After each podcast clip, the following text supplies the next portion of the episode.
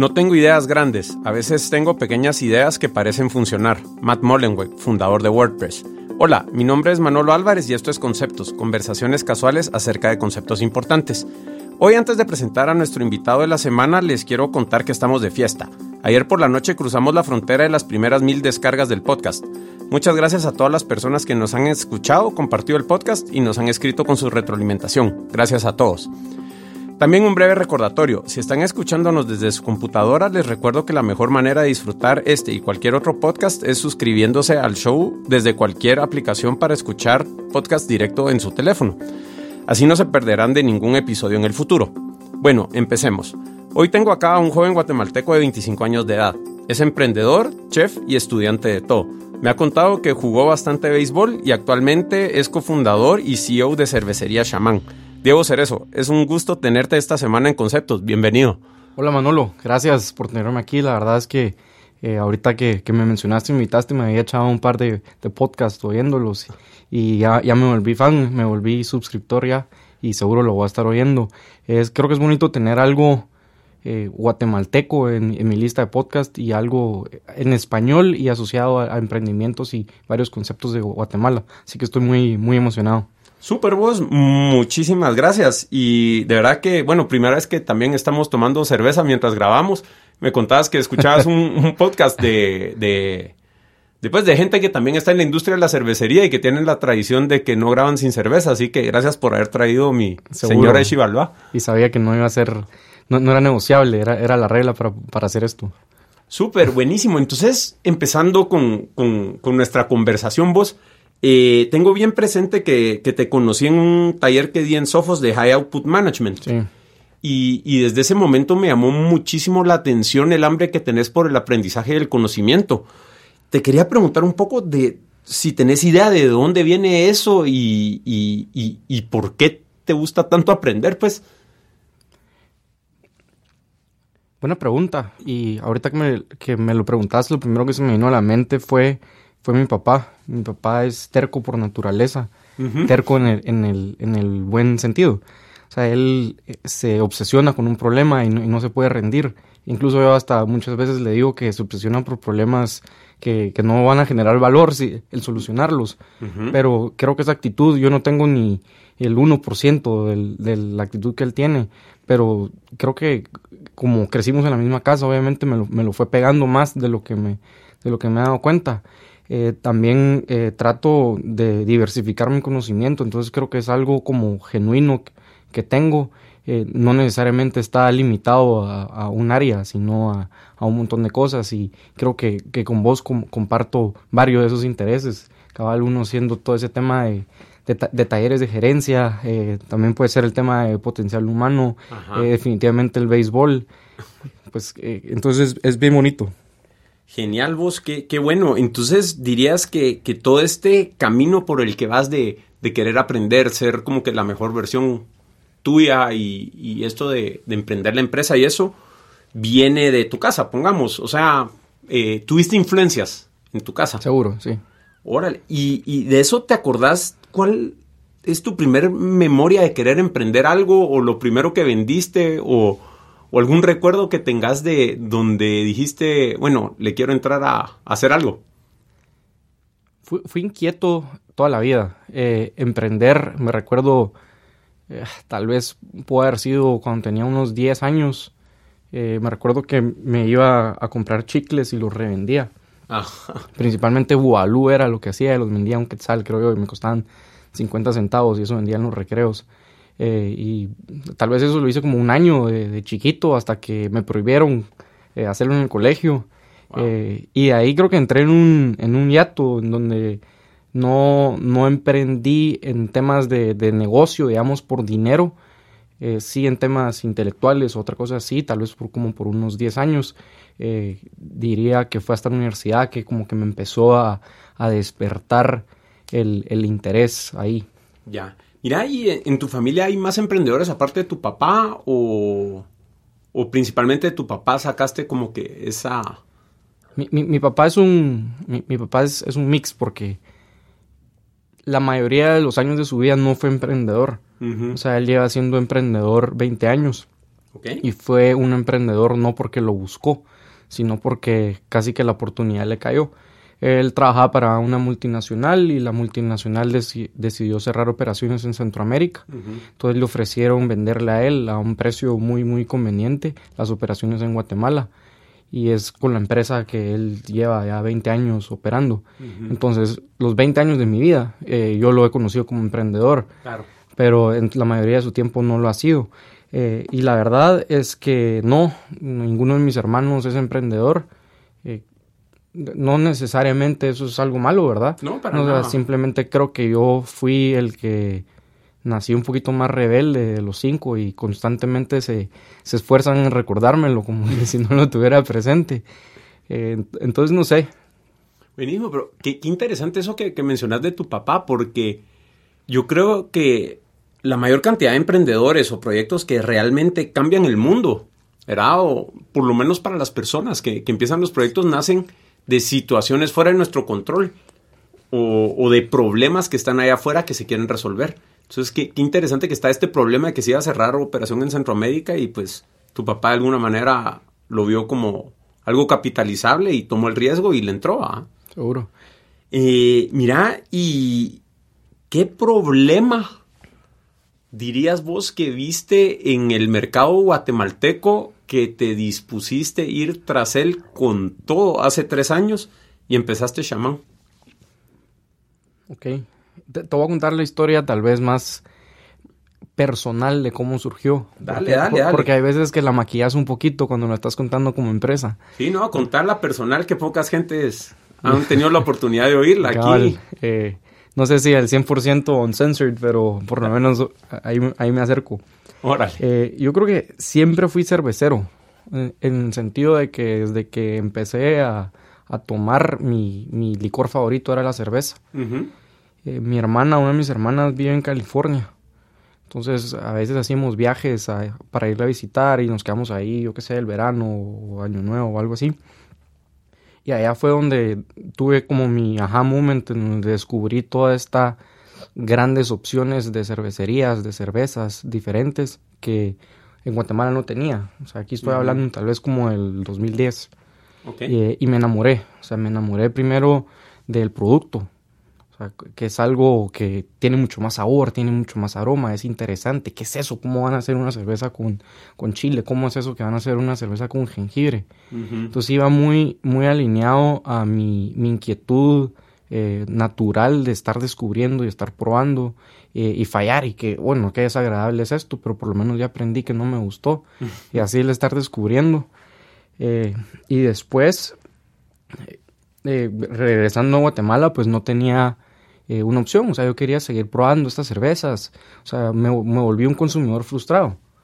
Y ahí es donde conozco a, mi socio, que en ese entonces éramos amigos. Eh, nos conocimos en la universidad y así hablando en una fiesta, medio de esas muladas que puedes hablar ya con unos tragos encima. Eh, vos y si importamos, lo que queríamos hacer primero era traer cervezas. Entonces queríamos traerlas en cajas y, bueno, entre problemas de que muy caro y problemas de aduana no nos animamos. Entonces el segundo paso fue hacer nuestra cerveza. Y empezamos de la manera más informal y no estudiada posible, o sea, era una olla de tamales de mi abuelita. Es la que enseñan en el tour de la, de la fábrica. Sí, sí, sí. Esa olla que ya no la usamos, obviamente, pero nunca la vamos a tirar porque es como un, un, buen recuerdo de todo. Eh, y esto se convirtió en nuestro hobby, no sé, los últimos tres años de la universidad, tal vez. O sea, nosotros íbamos a la universidad, trabajábamos entre semana y los fines de semana nos juntamos a hacer y tomar cerveza. Y cada quien estudiaba por su lado. Ok. Eh, y entonces, resumiendo todo lo que te acabo de decir, es realmente descubrí algo y era un consumidor frustrado aquí en Guatemala. Le busqué la solución y la forma como lo logré fue haciendo mi propia cerveza. Ok, ok, buenísimo. Mira, ¿y estudiaron la misma carrera vos y tu socio? ¿O, qué estudió? Más o menos. Eh, los dos estamos en la Marroquín, en la misma facultad de Ciencias Económicas. Él estudió Administración de Empresas y yo estudié Ingeniería Empresarial. Ya. Ya, ¿cuál es la diferencia entre esas dos para, para las personas que no, no, sepan o tal vez alguien que está a punto de, querer empezar a, estudiar? Pues primero hay más opciones. Eh, por ejemplo, existe Computer Science o Entrepreneurship, que no existían en mi época, que definitivamente me hubieran hecho la, la, decisión de elegir la carrera mucho más difícil de lo que fue en mi época. A mí me gusta definir ingeniería empresarial como... Eh, tiene tres pilares y es como meterlos en una licuadora. El pilar número uno es un área de administración de empresas, o sea, un área más de, de management, finanzas, economía. Tiene otro pilar importante que podría ser un poquito como ingeniería industrial, o sea, mucho tema de procesos, de operaciones y así. Y tiene otro pilar importante que es el tema de tecnología, o sea, desde programación, sistemas de información, etc. Buenísimo, vos. ¿Y tu socio de administración de empresas? Es Bill Gates él.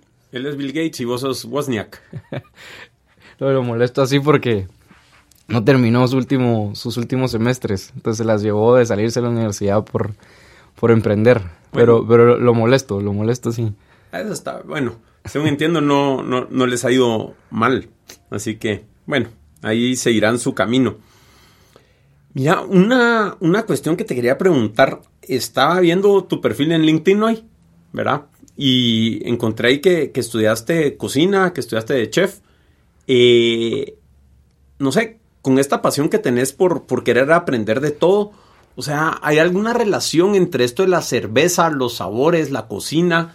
¿O, qué onda con eso de, de que sos chef?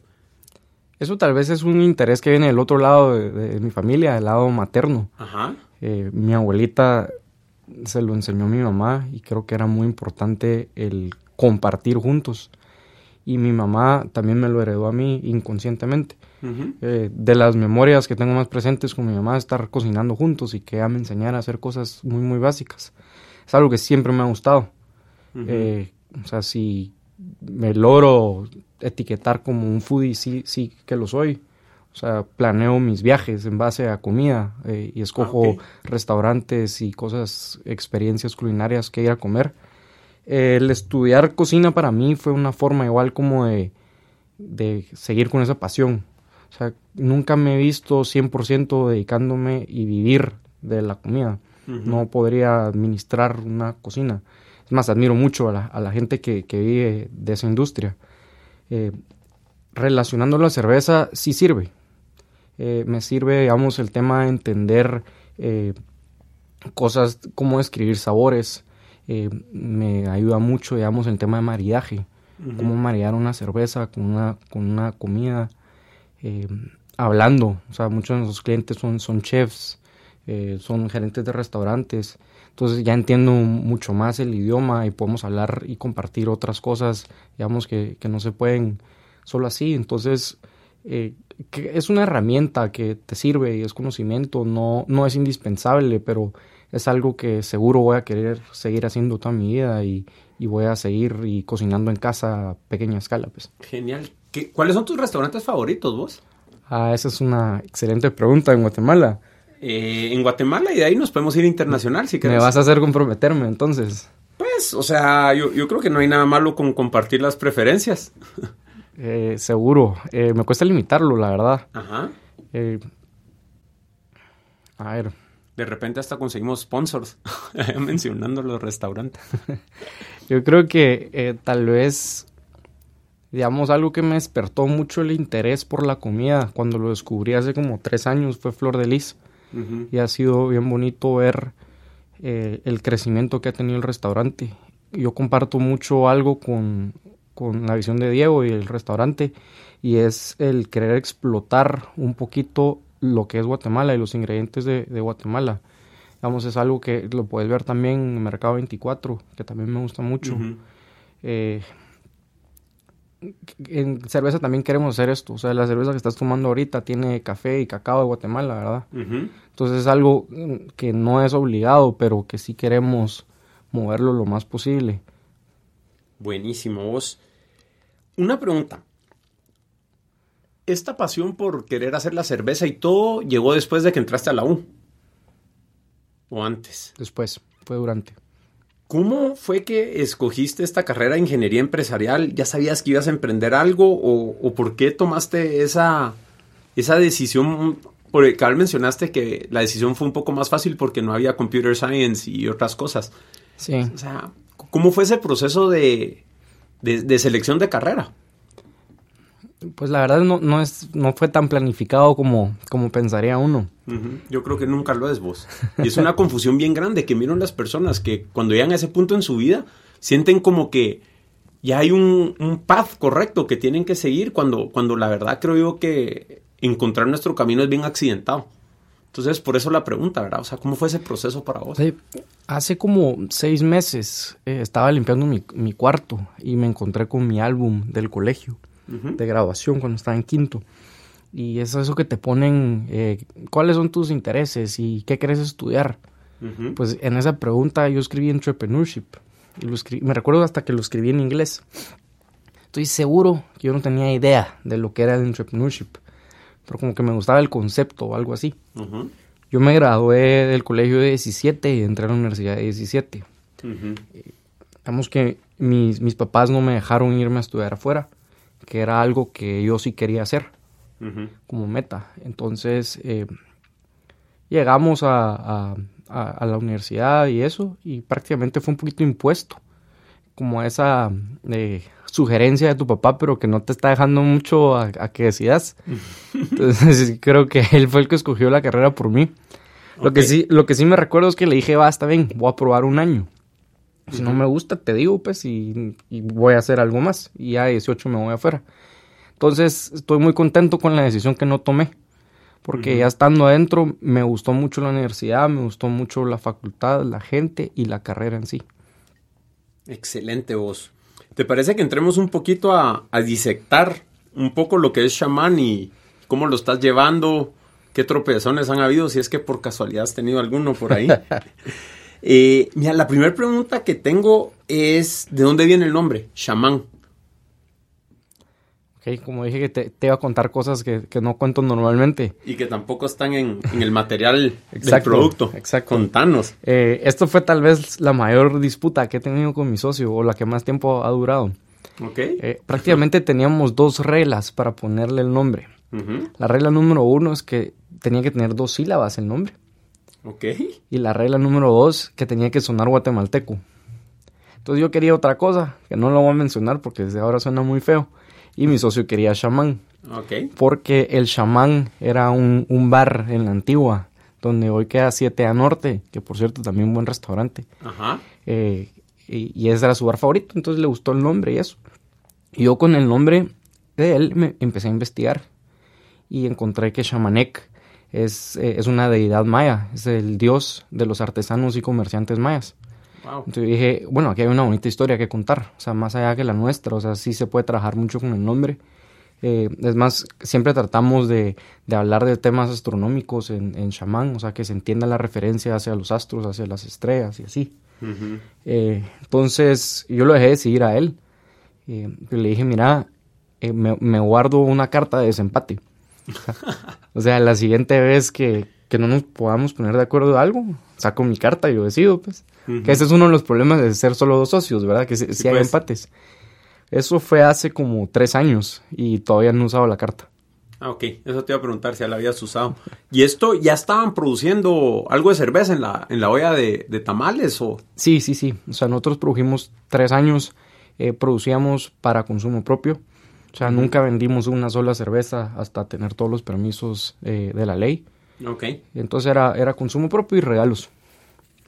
Genial, vos. Mira, ¿y en qué etapas partirías los tres años de existencia de Shaman? O sea, creo que tenés la, etapa previa como que de, de, hobby y luego me imagino que decidieron constituir la empresa y todo esto. O sea, ¿qué, qué etapas?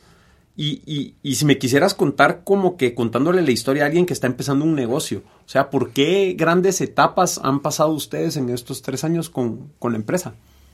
Ok. Eh, mira, yo te diría, cuando hicimos la primera cerveza, tuvo que haber sido como en el 2012. No me recuerdo la fecha exacto. Eso yo, yo, no lo veo tanto como una etapa de empresa, sino que lo veo más como la etapa en la que era un hobby. Eh, ahora sí me recuerdo cuando empezó a ser eh, ya un negocio y fue en abril del 2015. Esa fue la fecha en la que abrimos la sociedad, que para nosotros era un poquito como el comprometernos ya al proyecto. Es como que, ah, ya abrimos la SA, ya le tenemos que meter. Y aquí, desde abril 2015, que sería junio del 2017, del año pasado, entramos en una etapa de que es toda la preparación del negocio. Ahora, suena un montón de tiempo, pero realmente sí es complicado el tema de todos los permisos, eh, sacar los permisos. Nosotros sacamos, nos tardamos 15 meses en sacar los permisos. Eh, ¿Estos son los permisos para poder vender algo? Sí, estás hablando de, permisos con el Ministerio de Ambiente, con el Ministerio de Salud y con SAT. Es un poquito más complicado por ser alcohol que abrir cualquier otra empresa, ¿verdad? Ya. Entonces, esa es una etapa grande, que digamos es toda la etapa preoperativa, en donde estás buscando proveedores, estás instalando fábrica, eh, estás levantando capital, estás planificando lo que vas a hacer cuando vas a salir. Y todo eso mientras estamos en la U, mientras estamos trabajando. Eh, y después, eh, la primera cerveza la vendimos en junio del 2017. Entonces aquí empieza la, otra etapa que a mí me gusta, si la puedo definir, la llamo como el launch mode. O sea, que es cuando está despegando el negocio. Digamos, es todo eso que pasa hasta que llegas a, punto de equilibrio y ya puedes respirar un poquito más. Em, yo diría, actualmente estamos en esa misma etapa. Llevamos un año ahí eh, y se vuelve un, un, bien y va, ¿verdad? Uno estar iterando, estar probando un montón de cosas. Pues qué interesante. Mira, y toda esta etapa de preproducción ¿Qué, son los retos que hay ahí? Porque yo, en los negocios que he participado, casi todo es hacer software. Entonces te sentas en una compu, producir software y ya estás. Pero, vamos, cuando fui a conocer la, fábrica y, todo esto, a mí me cuesta un montón relacionarme con eso. O sea, ¿qué, ¿qué, fueron los más grandes retos en la preproducción vos? Mi socio, mi socio es el maestro cervecero. Entonces él se encargó más de la parte de la fábrica.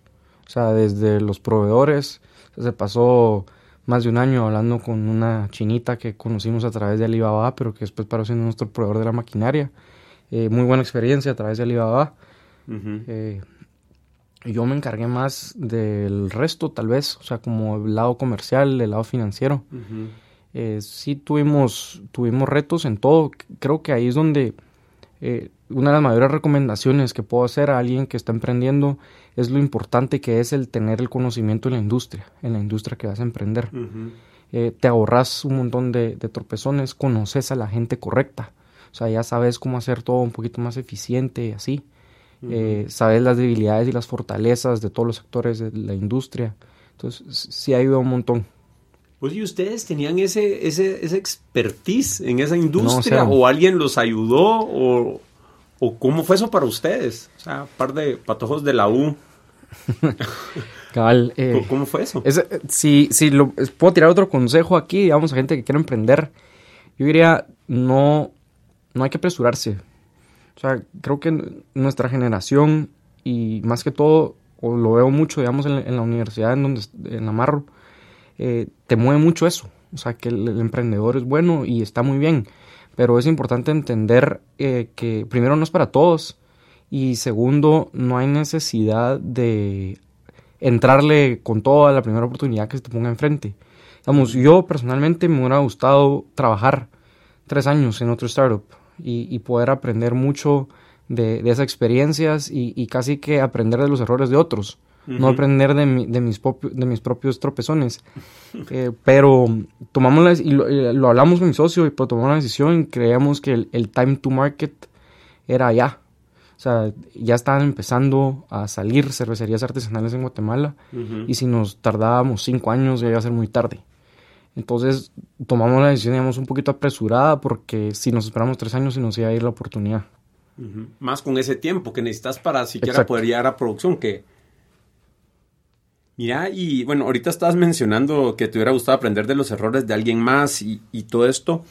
¿Qué desilusiones te has encontrado en el camino de fundar y crecer Shaman? Después te voy a preguntar cuáles han sido tus recompensas para levantarte del piso. El, ánimo. Yo creo que todo ese tema de permisos eh, no, no lo comparto, o sea, no, no acorde a mis valores. Eh, o sea, creo que ya es suficientemente difícil emprender como para que emprender te lo da más difícil todavía. Entonces, eso es una frustración que, digamos que por lo menos ya la pasamos, pero sí fue, sí fue frustrante. Eh, otra personal es tal vez el tema de, del levantamiento de capital. Eh, nosotros nos pasamos tal vez un año, año y medio buscando esto. Eh, en Guatemala realmente hay un montón de dinero y mucho del dinero se, se para invirtiendo afuera, eh, no, necesariamente aquí en Guate. Tal vez nosotros necesitamos, en la etapa en que estábamos ahorita, que, que ya, he vivido más, necesitamos un poquito de guía en este, en este proceso. Pero yo lo sentí, eh, no, y, y sí, llegamos a recibir un montón de ofertas y, y lo que fuera, pero siempre había algo que hacía falta. O sea, o no estábamos de acuerdo, o nos pedían algo que no estábamos dispuestos a dar, o siempre faltó algo como para que cerrara una buena negociación. Eh, lo digo frustrante, aprendí un montón, pero o sea, fue algo que me consumió un montón de tiempo eh, y, topé en un montón de lados. Sí, de hecho me, recuerdo, yo estaba dando una clase de Machine Learning, creo, en la Marro, y, revisamos tu deck de, pitch, ¿te acordás? Para, para, eso y y me acuerdo que le estabas metiendo una cantidad de tiempo tremenda a eso, ¿verdad? Eh, y bueno, me imagino que aprendiste un montón, ¿no? Sí, seguro, seguro. O sea, y me imagino cerraron su, su, funding y todo y ahí, ahí van. Bueno, ¿cuáles han sido las recompensas de ese camino? O sea, sentado hoy ahí como que diciendo, bueno, viendo al bebé ya, ¿dónde va? ¿Qué recompensas son las más grandes que te ha dejado este proyecto que, que empezaste? que empezaron con tu socio. Sí, yo creo que el, hecho de, de, tener una historia que contar y poder crear un cambio en, personas directamente a vos y poder crear un cambio en Guatemala, e, e, eso, eso para mí es, o sea, no, o sea, el poder contar en 10 años que esperemos que a, a Shaman le vaya bien y todos los negocios que se están abriendo al lado de, de Shaman, o sea, el poder decir, eh, sí, sí es muy difícil, pero lo quería hacer por mí, por demostrarme que sí puedo y porque quiero mejorar mi país. O sea, quiero, quiero el, eso de generar empleos, eh, quiero poder ayudar familias, eh, eh, todo ese tema, ese impacto, no, lo, no lo hubiera tenido en ningún otro lado. que si a veces me cuestiono que si estoy haciendo lo correcto, creo que sería mentira decir que no me cuestiono, pero si me, alguien me pregunta, ¿te arrepentís? A contestar que no. O sea, sea el resultado el que sea, eh, no, no, no, me voy a arrepentir porque es, algo que, que, si estuviera haciendo otra cosa, estoy seguro que estuviera intranquilo en lo que estoy haciendo. Entonces aquí por lo menos me estoy tirando el agua y pues esperemos que, que, la piscina no esté vacía, ¿verdad? No, pues interesante, mira. ¿Y de dónde dirías que viene este este interés de, una Guatemala mejor voz. O sea, yo, yo miro que es algo bien común allá afuera, es personas que han tenido la oportunidad, como vos mencionabas, de estar en California con tu hermana probando cervezas artesanales allá. De cierta manera, como que les llama tanto la atención el extranjero que como que ponen a Guate en un segundo plano. ¿Verdad? Eh, ¿Vos de dónde dirías que viene ese, ese drive y esas ganas de, hacer de Guate un mejor lugar eh, y como que poder aplicar todo lo que has aprendido allá afuera, traerlo para acá y, ayudar acá. Pues nunca me lo he cuestionado, pero creo que sí es muy importante la comparación. O sea, si vivís en Guatemala toda tu vida y nunca has viajado, crees que este es el mejor país del mundo. Pero en el momento que viajas y ves eh, otras cosas, o sea, otras carreteras, otra cultura, otra, otra economía, otros servicios de hasta educación, de salud, entonces dices, pero ¿por qué nosotros no podemos tener esto, verdad? y, y, cuando te haces esa pregunta, no hay una respuesta que te haga sentido, que sea como una excusa de que por qué estamos así. Entonces, eh, prácticamente cuando te haces esa pregunta que no tiene respuesta, te quedan dos opciones una o sos conformista y seguís como, como y dejas que el país fluya como realmente está, o decidís tomar acción al respecto. Pues qué interesante, porque te digo, yo la misma, misma sensación tuve con lo de los podcasts.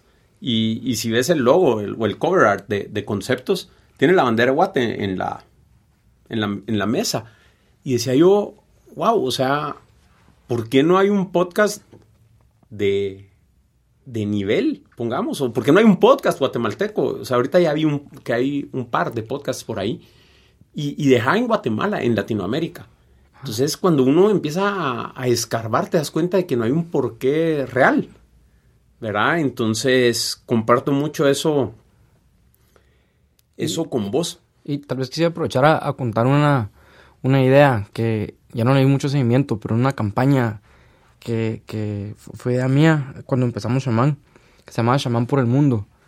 Eh, lo que hacíamos era que Shaman salía en manos de alguien, en foto de alguien en distintos lugares del mundo. Uh -huh. Entonces, cuando yo me iba de viaje o cuando mis amigos iban de viaje, familias iban de viaje, se van una o dos botellas de Shaman y la tomaban en una calle, en un lago, en un río.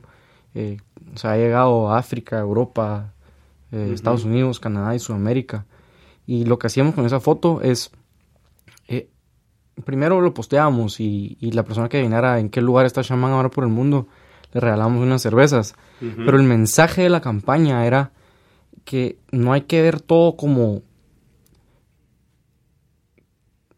digamos, mucho emprendimiento que lo que hace es importar ideas de afuera y traerlo a Guate. Uh -huh. O sea, viaja, copia y lo replica acá. Uh -huh. Pero los guatemaltecos realmente sí podemos hacer cosas de nivel mundial. Entonces, sí el, el, mensaje de la campaña era cómo Guatemala puede llegar a estar en todos estos países en donde iba. Uh -huh. O sea que nosotros podemos hacer cosas del mismo nivel que cualquier otro país. Definitivo. O sea que leyendo entre líneas tenés planes de exportar chamán algún día. Eso sí está muy a largo plazo. Pero ¿por qué no? sí, no voy a decir que no nunca. no, la señora Chivalba se puede ir para afuera, vos es buenísima. Mira, qué interesante. Entonces, ahora ya montado sobre el macho, como se dice. Eh, bueno, yo me acuerdo que en ese punto fue que, que estábamos viendo el, todo este tema de, creo que fue el segundo taller que te conocí, en, que era el, el, el de gerencia efectiva, que decías, sí. bueno, ahora sí ya viene la contratación de las personas y va a haber que manejar gente y, y todo esto. ¿A qué recursos, qué libros, eh, aparte de la U, a qué te has abocado para aprender a gerenciar una empresa ya operativa vos? ¿Y cómo ha sido esa experiencia? Definitivamente libros, definitivamente internet. Es algo tan simple como Quora, le, le saca un montón la raja. Eh, podcast es una de las cosas productivas que puedes hacer durante el carro. Sí. Entonces, eso, eso también le entro. Eh, creo que eso es algo que, que haces eh, como de cajón, digamos, es lo uh -huh. obvio. Ahora, te diría que donde está el mayor retorno de inversión de tiempo, para mí ha sido eh, mini mentorings o sea, uh -huh. lograr eh, recibir el feedback y la experiencia de gente que ya ha pasado por esto. Uh -huh. Entonces, por ejemplo, eh, sí, ese curso que recibí con vos, o, o conversaciones que, que, que, he podido tener con vos, eh, digamos que ya te, ya te, te pegaste más trancazos emprendiendo, uh -huh. en, en, el buen sentido, eh, me sirve mucho. O sea, creo que esa, esa experiencia que es de años, eh, es, es, in, es, inigualable. O sea, yo la voy a tener en 5, 10, 20 años, pero ahorita no la tengo. Eh, entonces, todo eso, eh, sugerencias, recomendaciones de, de, profesores, de amigos, uh -huh. de otros emprendedores, es muy, muy, muy valioso. Uh -huh. O sea, en, en, tu caso te ha funcionado más eh, la práctica que la teoría, pongamos. O sea, la, la, la transmisión de, de, de experiencias eh, más que la teoría. ¿Algún libro o podcast que, que sé que, que, le entras un montón que, que quisieras compartir que, que, le pudiera servir a alguien? Es que soy malo con nombres.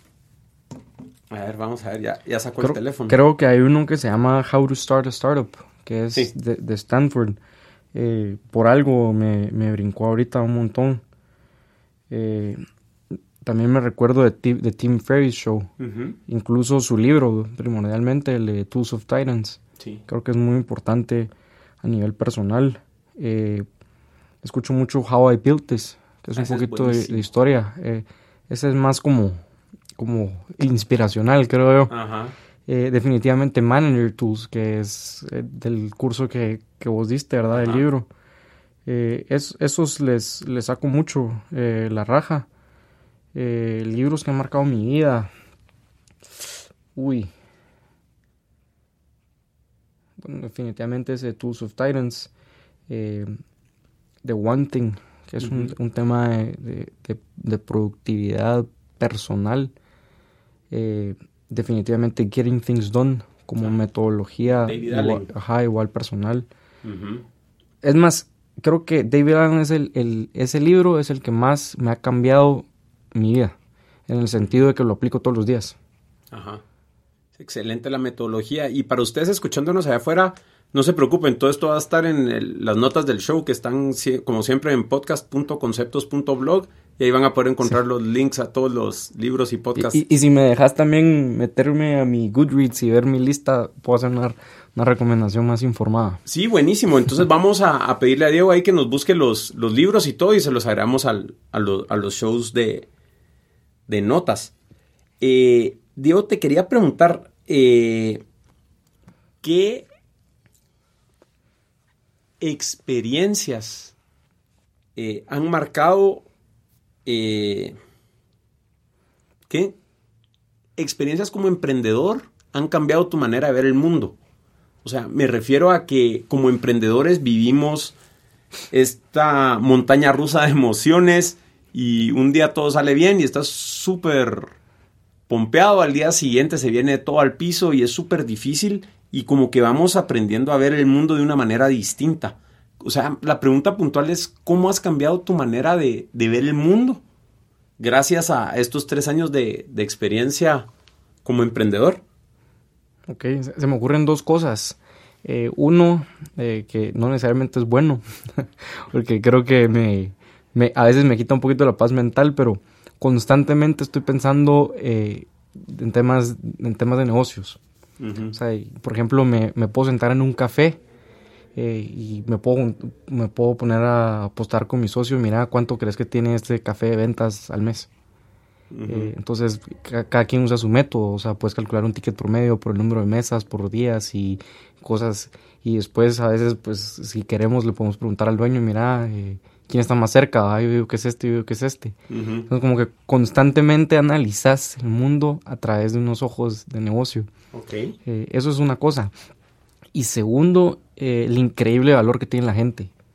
O sea, porque puedes hacer la, la, planificación que querrás, puedes tener el dinero, que es algo físico, pero si no tienes la gente, el negocio no va a avanzar a ningún lado. O sea, prácticamente una empresa se vuelve el manejo de la gente. ¿Y qué gente tenés ahí metida? Entonces el, valor que, tienen todos eh, es impresionante, invaluable y, estoy consciente que sin gente no, no, es nada y no existiría Shaman. Entonces a tu manera el mundo sí ha cambiado por esto. Pues. Seguro. Mira, y mencionabas lo de la paz mental. Te quería preguntar, ¿vos tenés alguna práctica de, meditación o, o, o, cómo lidias con esos momentos de querer salir corriendo vos? ¿Cómo, cómo manejas tu... Pues el, estrés y esa, y esa paz mental? Meditación lo hice. Eh, tengo ahorita como un año de dejarlo tirado. Lo quiero retomar. Eh, pero no, lo quiero tanto por, las razones que mencionas, sino más que todo por, por el estar presente. Eh, me, ha pasado mucho, mucho, últimamente que estoy haciendo algo y me distraigo con otra cosa. Eh, y me, vuelvo, me vuelvo menos efectivo y, termino menos cosas. Entonces esto sí es algo que quiero retomar. Eh, lo otro, no sé, creo que, hay que trabajar mucho en tu, en tu inteligencia emocional, el, poder hacer eso. Eh, me recuerdo mucho de un podcast, no tengo ni idea cuál era, pero mencionaba dos cosas.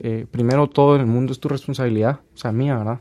Entonces, creo que eso es algo que te da ownership, o sea, no, no estás echándole la culpa de que, ah, esto no pasó porque, porque alguien más no lo hizo. No, o sea, tenés que estar consciente que no pasó es porque vos te, va a ayudar a mejorar uno. Eh, y dos, eh, el tema de que tienes que estar consciente y saber que van a haber problemas. Y, y, que, y que los problemas cada vez van a ser más gruesos y más gruesos y más gruesos. Entonces, lo que decía este podcast era como que cada vez que surgiera un problema, decir, bien, o sea, casi que te, te alegrabas por tener un problema. Eh, buenísimo, o sea, ahorita un mayor problema, ¿cómo le vamos a entrar? Entonces, ¿qué, va a estar? Va a estar, o sea, solo se vuelve un poquito el, el cuál va a ser tu actitud hacia eso. Yo creo que ese fue Gabriel en el episodio 6 de Conceptos, vos. ¿Ah, sí? Sí, yo creo que, que por ahí lo dijo aquel. Eh, bueno, eso y... Ajá. Definitivamente los, socios, los socios ayudan. Eh, Ajá.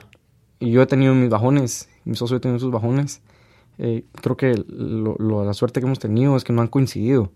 Entonces, eh, como que uno, yo ayudo a levantar a aquel, aquel me, me levanta a mí en, esos temas. Buenísimos. Y siendo con todo este tema de, de, de, balance emocional y, y, maneras de ver el mundo, ¿nos quisieras describir qué diálogo interno te contás o cuál es la historia que te contás que le podrías recomendar a otros emprendedores jóvenes que están empezando con, con su negocio? O sea, ¿cuál es la historia que hay que contarse para poder aguantar los desvelos estreses, luchas. O sea, ¿qué, historia te contás en esos momentos difíciles, Diego? Bueno, por lo que sea que decidas emprender, tienes que tener la pasión. Eh, esto también es algo que recomienda mucho, pero en, mi experiencia tenés que tener la pasión porque si no la tenés no vas a aguantar. O sea, involucra muchos sacrificios eh, en tiempo, sacrificios que dejas de hacer cosas que valoras. O sea, dejas de pasar tiempo con familia, con tu novia, con tu esposa, con amigos. Eh, puedes dejar de hacer ejercicio, lo, que sea, pero sí tienes que sacrificar algo. Entonces, tienes que tener un, bien mayor que, te tenga alineado, una misión, algo que querrás hacer.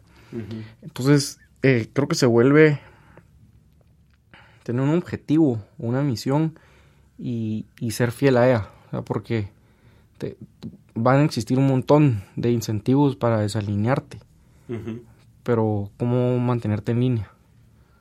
Buenísimo, yo creo que eso le va a servir mucho a, las personas que nos escuchan allá, que están en esa etapa de, incubación inicial. Mira, y nos quisieras contar un poco del line-up de Shaman y, de la historia detrás de cada una de las cervezas que tienen allá afuera y cómo, cómo todo está vinculado. En, términos cerveceros. En términos cerveceros, ajá. Mira, vamos a pasar rápido la historia porque quiero contar algo que es, más que hasta ahorita lo vamos a estar anunciando por primera vez. Ah, buenísimo, estamos en primicia. Sí, nosotros salimos con dos cervezas. Eh, una es la señora Chivalba, que es la que te estás tomando. mi favorita, eh, mucha. Es una, es una stout con una infusión de cacao, tiene café cold brewed. Eh, es una cerveza oscura. Salimos con la Divina, que es una American Pale Ale, mucha nota fruta tropical, cerveza un caramelo, un poquito más arriba en amargura, un poquito más arriba en alcohol. después sacamos nuestra tercera cerveza, que se llama la Monterrica. La Monterrica es una Ale de primavera. Es una cerveza que sacamos después de seis meses de estar vendiendo. O sea, vimos que, digamos, la gente se puede tomar una o dos artesanales, pero no, no mucho más allá. Eh, como lo escribían, es como que un poquito empalagante. Okay. Entonces la Monterrica es una cerveza hecha para el mercado. O sea, es una cerveza, digamos, eh, más bajo en alcohol, más bajo en, en, amargura, menos cuerpo, notas cítricas y florales. Es algo fácil. Muy parecido a una cerveza industrial. Eh, los últimos meses nos, nos, cuestionamos mucho con mi socio y, es más, él, fue el, él ha sido el mayor precursor de eso que como que perdimos un poquito la esencia. O sea, como que, como que ya estamos haciendo, y está bien, porque sí tienes que vender y lo que querrás, pero eh, ya no estábamos haciendo por lo que entramos a esto, que era el estar descubriendo, el hacer cosas irreverentes, el hacer cosas innovadoras, el hacer cosas rebeldes. Ese era nuestro espíritu mucho. Entonces, eh, un par de meses vamos a sacar una nueva línea que todavía no tiene nombre. Por el momento las llamamos experimentales pero en donde no exista esta, estos, este encajonamiento, estas reglas del juego, y hago comillas en las reglas del juego que están preestablecidas por el mercado, sino algo que se pueda eh, probar cosas totalmente diferentes. Eh, solo pensamos hacer un lote, o sea, unas 100 cajas. Y pues si fracasas no pierdes mucho, ¿verdad? Eh, y, como que un poquito ahí ir probando, pero queremos empezar, por ejemplo, una de las, de las recetas que está planeada es una versión picante de la señora Chivalba. Entonces partimos de la misma receta, probamos a usar chiles de Guatemala. Todavía no hemos terminado de definir cuáles porque queremos hacer un viaje al interior del país para escoger bien los picantes que vamos a usar. Okay. Entonces es una versión picante de la misma cerveza que estás tomando ahorita. Eh, no es normal ver una cerveza que pique en, Guatemala, entonces es el tipo de cosas que queremos hacer. Genial. ¿Vos y cómo es el proceso de hacer una cerveza? O sea, bueno, y haciendo un pequeño paréntesis, yo creo que ustedes tienen abiertos los tours a la fábrica, ¿verdad? Sí, sí, sí. Entonces uno ahí como que puede ir a ver todo, pero para la gente que todavía no haya ido, después les vamos a dar la dirección y todo por si se quieren dar una vuelta por allá, pero ¿cómo nace una receta? O sea, se ponen de acuerdo, queremos probar una... ¿Cómo es el, el rollo ahí para hacer una cerveza nueva? No, no, no existe un, proceso realmente. Ajá. Eh, digamos, han habido cervezas, estilos de cerveza que los ha empezado mi, mi, socio, como que él, yo quiero hacer esto, dale viaje. Eh, hay otras que yo digo, yo quiero hacer esta, hay otras que son platicadas en conjunto. Eh, muchas son cervezas que hemos probado afuera, que yo digo, esto me fascinó, quiero partir de esta idea y modificarlo un poquito. también puedes partir, digamos, la señora Chivalba partió el ingrediente. Eh, yo quería usar café. Entonces se volvió un, bueno, ¿cómo podemos usar el café? Ok. Entonces no, no existe un, un proceso. Un proceso. Nos, nos, complementamos bien en ese sentido porque al final mi socio es el que la, la, termina como que formulando. Y no necesariamente esa primera fórmula va a ser la que se quede. Es mucha prueba y error eso. va, va evolucionando. Buenísimo. Pues para los que quieran saber más de cómo es el proceso de, hacer estas cervezas con, café y en un futuro picantes, eh, ¿nos quieres contar dónde queda la fábrica? ¿Cómo son los tours? Entiendo que la pusieron allá por, la calidad del agua, no sé. Si nos contés un poquito de la fábrica. tema de agua. Eh, con gusto. Eh, estamos en un complejo de fribodegas. Estamos en carretera El Salvador, en el kilómetro 22.5. Hay un complejo de ofibodegas que se llama Ecoplaza. Nosotros tenemos una de esas ofibodegas. Eh, ahí estamos ubicados. Los tours están abiertos al público. lo común es hacerlo los fines de semana en la mañana, asado. pero si alguien quiere entre semana en la mañana o entre semana en la noche, igual se puede. Solo es que nos escriban. O sea, no, no están abiertos todo el tiempo. Igual todos los fines de semana se hacen, pero es como con bajo reservación. Pues. ¿Y a dónde puede escribir las personas que están interesadas? Pues, estamos en, redes sociales como Shaman Cerveza. Ok, Creo que cualquiera ahí, les contestamos.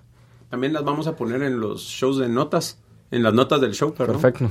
Eh, ahí en podcast.conceptos.blog. Entonces, bueno, ahí les pueden escribir. Y, qué es un tour de la fábrica, Diego? Un tour es, eh, empezas con una parte que es como que, o viendo la historia de la empresa, Veamos la, historia parecida a lo, que acabo de contar hoy aquí. Después hay un recorrido eh, por, por, la fábrica, o sea, que incluye una explicación del proceso de hacer cerveza, entender más eh, la materia prima, o sea, uno puede probar la malta, puede probar el lúpulo, etcétera. Y termina con una cata, en donde se prueban eh, cuatro estilos de cerveza. Algunas líneas y si hay algún experimento ahí en fermentación, pues se puede probar también. Eh, y después, eh, digamos, eso es como que lo que está scripted, pero eh, ahí uno se puede quedar libremente ahí tomando y consumiendo cerveza o compra para llevar o lo que sea. Ah, bueno, qué alegre vos. mira, te quería pedir ya para ir cerrando nuestra, nuestra conversación del día de hoy vos, ¿qué mensaje le quisieras dejar a, a todos aquellos emprendedores que están allá afuera en Guate y en el mundo, donde sea que nos escuchen? Eh, para que sigan con ese ánimo y, logren sus sueños. yo creo que es va a ser un mensaje bien poderoso viniendo de alguien tan joven como vos que ya, ya logró eh, pues echar a andar una, fábrica de cerveza, ¿no? ¿Qué, mensaje le quisieras dejar a las personas que están allá afuera? Bueno, pues eh, si son jóvenes, pidan ayuda. es, algo muy importante el 99% de los emprendedores eh, que ya son mayores eh, saben lo que es empezar a emprender, entonces están muy dispuestos a ayudar. Eh, creo que es algo que te da estructura, te da orden. como mencioné, esa experiencia ayuda a miles. Entonces, pedir ayuda lo más posible, estructurarlo lo más posible en todas las áreas. No puedes dejar ningún área olvidada. O sea, en temas operativos, en temas accionarios, en temas financieros, eh, etcétera, etcétera. Entonces, creo que es eh, eso, o sea, ayudar, ser ayudado, estar dispuesto a ser ayudado. Buenísimo, pues Diego, te quiero agradecer un montón. Primero, haber venido a platicar conmigo. De verdad que tenía ya un buen tiempo de querer hablar con vos. Y segundo, todo lo que estás haciendo por Guate con tu proyecto. Y, de verdad, eh, estar empujando los, los límites de lo que se está haciendo acá en una industria. Entonces, eh, te quería agradecer mucho eso y seguir adelante, porque sí queremos ver que se empieza a exportar la cerveza de chamán en, un mediano largo plazo. Así que gracias por haber venido. No, gracias Manolo. Y es más, te tenía una pregunta antes de, ah, antes de que te me vayas. Ajá. Eh, esto, creo que cuando hablas es, es, poquito lo que aprendes. Aprendes más escuchando que hablando. Entonces quería hacerte una, una pregunta. No sé si ya lo has tocado en otros podcasts, pero si puedes contar un poquito el por qué empezaste con conceptos como, como manera personal y hacia dónde lo quieres llevar. O sea, ¿cuál es tu visión con esto? a, futuro, mediano, corto, largo plazo, lo que querrás. Genial. Bueno, les cuento, eh, Conceptos tenía tres o cuatro años de, querer nacer y no había manera, porque como bien dijo Diego hace un momento, cuesta pedir ayuda. Yo tenía esta idea de que yo tenía que hacer los monólogos y compartir todo el contenido y eso, y probé durante tres años y miles de grabaciones y no llegaba a ningún lado, ¿verdad vos? Hasta que me di cuenta que estaba bien eh, pedir ayuda y tener una conversación con alguien más. Y es más, eso me llevó a darme cuenta que, tal vez mi, rol en todo esto es ser una herramienta para que otras personas puedan contar sus historias. Y así van a mucho más historias. Entonces, ¿por qué quería hacer un podcast? Eh, yo vivo lejos de acá, o sea, no lejos, vivo en Carretera El Salvador, por donde está la fábrica, pero, o sea, paso de dos horas y media, tres horas en el carro todo el día. Y la única manera en que me mantengo medio cuerdo es sintiendo que aprovecho el tiempo aprendiendo algo. Entonces he aprendido muchísimas cosas de, tantos podcasts que quiero retribuirle al mundo ese conocimiento pues con lo que sé. Y algo en particular, o sea, yo tengo muy buen dominio del inglés, pero no hay en español. No hay contenido en español.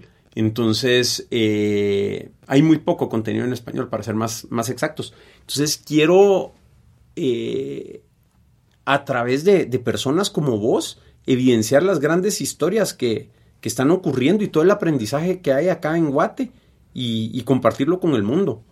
O sea, y, y, creo que esto puede convertirse en una plataforma muy, muy grande para, para aprendizaje de, cientos de miles de personas y también para amplificar las, las historias de muchísimas personas que por el momento creo que van a ser de acá de Guate, pero también tal vez podemos empezar a exportar y, traer personas de, de, otros lados. Entonces, esa es la razón de ser de esto y sí lo quiero llevar a, a niveles mucho más grandes. Como mencionaba al principio, o sea, ya, ya, ya cruzamos las, las mil descargas, o sea, ya más de mil personas escucharon los ocho episodios, nueve con esto. Así que, que ahí vamos y, gracias por la pregunta, esa es la, razón de ser de esto. Y, y, también, bueno, una memoria que tengo es, no sé si te ha pasado que hay veces que tenés pláticas súper profundas con alguien y decís, wow, si hubiera grabado esto, a alguien le serviría. Entonces, por eso es lo de conversaciones casuales sobre conceptos importantes. O sea, tener una conversación donde seguro van a salir herramientas que van a beneficiar a otras personas. Buenísimo. Entonces podemos eh, implementar como política el que el casual es tomar cerveza durante los podcasts. Pues para los que vengas vos, sí. podemos, si nos dejas unas cuantas, lo, lo podemos. Es de patrocinio, Sí. Bueno, Diego, pues de verdad que te agradezco de nuevo otra vez haber venido y mucha suerte con, el emprendimiento y recuerden buscar eh, cómo es en redes sociales. Shaman Cerveza. Shaman Cerveza para poder solicitar su tour en la fábrica. Gracias por escucharnos. Conceptos es un podcast semanal producido, grabado y editado por Cuzuco Ortiz en estudio El Tun, ubicado en 4 grados norte, Guatemala, y es conducido por Manolo Álvarez. Encuentra más episodios en podcast.conceptos.blog y recuerda que puedes suscribirte en iTunes, Overcast o tu player de podcast favorito para no perderte un solo episodio. Si te gusta el show, compártelo con tus amigos. Queremos que nos ayudes a mejorar conceptos. Envíanos qué piensas acerca del podcast, qué temas quisieras escuchar y a quienes te gustaría que invitáramos a nuestra cuenta de Twitter arroba conceptospod. Gracias por escuchar y nos platicamos la semana entrante.